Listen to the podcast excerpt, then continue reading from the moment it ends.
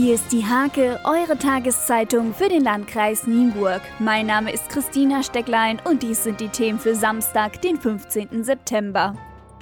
Vier glückliche Leser können die Stars des kommenden Altstadtfestes ganz privat erleben. Die Hake verlost zweimal zwei Backstage-Karten für die Konzerte von Dante Thomas und Henning Wieland. Hinter der Bühne werden die Organisatoren vom Nienburg Service und Vertreter der Heimatzeitung ein Treffen mit den Musikern organisieren, bei dem die Gewinner sich mit Thomas und Wieland unterhalten und gemeinsam Fotos machen können.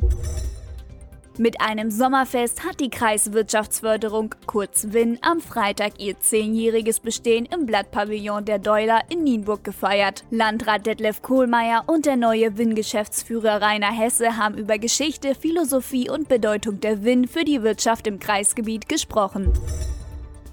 Vor drei Jahren wurde ein Dolmetscher im Polizeikommissariat Stolzenau niedergestochen und schwer verletzt. Jetzt verklagt der 52-jährige Nienburger das Land Niedersachsen auf Schmerzensgeld. Er sieht eine grob fahrlässige Pflichtverletzung der Beamten.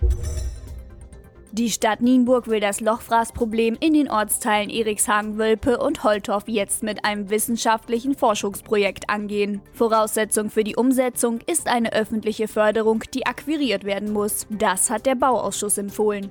Zum Sport. Er dribbelt, er fummelt, er trifft und verzaubert seine Trainer. Alexandro Hinz ist ein begnadeter Nachwuchskicker aus Maklohe, steht bereits unter der Beobachtung von Hannover 96 und Real Madrid, ist aber gerade mal acht Jahre jung. Aktuell schnürt er für die U9 des TSV Havelse die Stollenschuhe.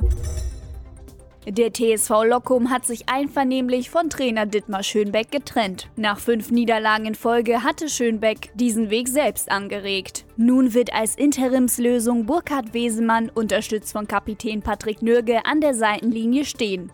Diese und viele weitere Themen lest ihr in der Hake am Samstag oder unter www.diehake.de.